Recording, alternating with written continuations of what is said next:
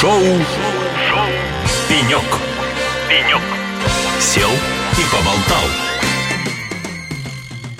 Добрый день, дорогие друзья! В эфире Вновь шоу «Пенек» и вновь э, в рамках э, глобальной конференции ЦИПР-2023, который проходит в Нижнем Новгороде. Ну, точнее, друзья, уже проходил, потому что вы слышите записи наших эфиров, и вы, я думаю, получите несказанное удовольствие услышать огромное количество интересных людей. Так вот, сегодня у нас на «Пеньке» расположился еще один очень интересный гость, о чем он занимается и какие интересные разработки они представляют, мы узнаем чуть позже. Но для начала я представлю того человека, который расположился на нашем нашем, я думаю, удобном пеньке. Разанов Станислав у нас в гостях, генеральный директор стартапа Тьюбот. Станислав, приветствую вас впервые на радио Холосей.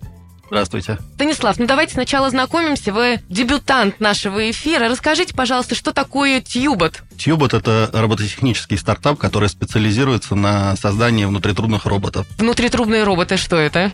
Это роботы, которые перемещаются внутри трубы и везут на себе какую-то полезную нагрузку. Это могут быть модули ремонта, обработки, диагностики или очистки внутритрубного пространства. Так, ну давайте еще для тех людей, кто далек от робототехники. Это прям робот физический или это роботизированная система, которая условно переносит э, из точки А в точку Б информацию и другие вещи, которые вы сейчас перечислили?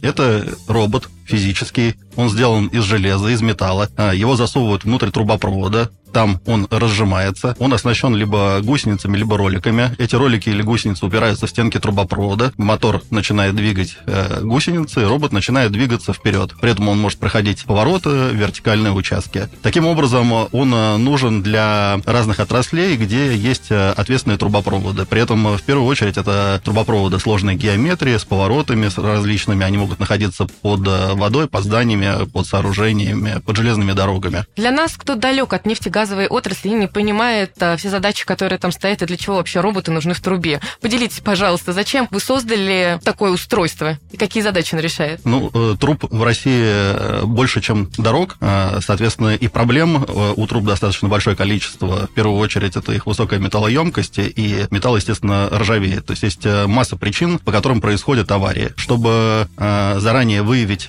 причину аварии и заменить трубопровод или провести ремонт локальный, нужна своевременная диагностика. Диагностика классическими методами – это когда сотрудник подходит и проверяет наружу трубопровод с помощью каких-то приборов, дефектоскопов и так далее. Или есть снаряды, которые запускаются прямо в трубу, и их потоком, нефтью, газом, водой двигают вперед, и они на себя записывают различные данные, которые профессионалы потом анализируют и делают вывод, что этот трубопровод может дальше работать или его уже нужно менять. Если этого не делать, то могут наступить аварии, и таких аварий в России только на рынке нефти более 20 тысяч в год происходят. Крупнейшие из них приносят ущерб на сотни миллионов, и это плюс еще простое, штрафы, это ликвидация последствий, это потеря сырья. Соответственно, это очень важная задача, которую клиент должен решать, и наш робот, он позволяет ее решать в тех местах, в которых ранее невозможно было добраться до трубы классическими способами. То есть, э, повторюсь, это э, может быть подводные участки или под зданиями, под сооружениями, или, например, когда трубопровод находится в изоляции, эту изоляцию невозможно убрать, и качество диагностики наружной, оно может быть весьма плохим. Вот такие задачи решает робот. Слушайте, ну очень интересно. А вот когда мы говорим про стартапы, вот в том понимании, в котором оно принято, то это э, ребята, у которых есть идея, которые только начали свой бизнес. Вот у вас это пока на стадии идеи и какого-то пилотного проекта, либо вы уже реализовываете это вместе с клиентом? Кстати, кто клиент? Классификации стартапов мы являемся уже зрелой компанией, соответственно, у нас уже есть боевой прототип, который успешно проходит испытания. Более того, у нас э, не одна разработка, а несколько уже разработок, э, и клиент у нас Но уже пока не это один. испытание, пока это еще не введено в регулярную деятельность. Да, в основном сейчас это платные демонстрации, платные испытания и э, взаимодействие с клиентами для того, чтобы правильным образом доконфигурировать нашу разработку для решения их задач. Если говорить про клиентов, то, в принципе, принципе, мы изначально как компания являемся примером стартапа, который создан на заказ под конкретный запрос рынка. В нашем случае это была компания «Транснефть», которая сформулировала для себя запрос по тому, что им нужен робот, который будет таскать их измерительную систему в их технологических трубопроводах нефтеперекачивающих станций. При этом робот должен быть взрывозащищенным и через их скользкие повороты протаскивать вес около тонны. На тот момент на рынке были зрелые компании, которые был продукт, но продукт не удовлетворял по требованиям э, заказчика. И рынок предложил на тот момент решение, а мы предложили иной подход. Это создать стартап, в котором будут прозрачно упакованы э, все затраты и IP.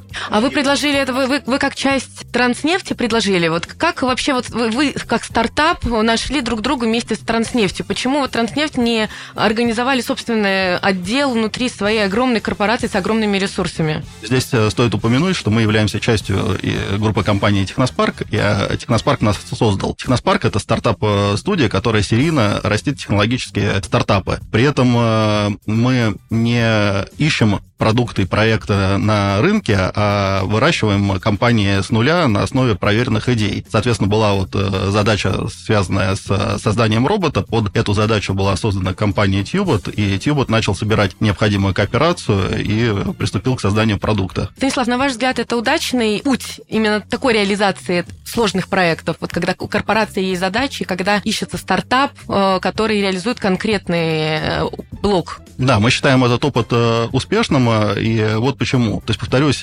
Транснефть обратилась к рынку, и рынок дал предложение, и сумма этого предложения была в районе 1 миллиарда рублей. Мы предложили создать компанию, сами профинансировать разработку робота, и в итоге у нас получился следующий таймлайн. То есть с 2016 года по конец 2018 года мы формировали требования к продукту и создавали кооперацию. В 2019 году мы непосредственно начали создание продукта, на тот момент у нас в кооперации еще и немцы были, а сейчас 2000 2023 год, и э, создан уже боевой прототип, э, который успешно проходит испытания. Соответственно, несмотря на то, что за это время нам пришлось отказаться, естественно, от кооперации с немцами и заместить ряд европейских комплектующих, мы, по сути, за три года и менее чем за 200 миллионов рублей создали сложный продукт. И на самом деле не просто продукт, а компанию, которая уже вышла, в том числе там за рамки общения только с Транснефтью, имеет ряд э, других заказчиков, несколько разработок. Поэтому, как бы учитывая, что оценка стоимости компании сейчас существенно меньше, чем э, то изначальное предложение, которое можно было получить на рынке по созданию робота, ну, как бы мы считаем, ну, а что предлагали это... такую сумму именно за создание вот этого прототипа и разработки по те задачи, которые были ставлены. Речь была не про серийное производство для того, чтобы закрыть на нескольких участках эти проблемы. Ну, естественно, для того, чтобы сначала, для того, чтобы перейти в серийное производство,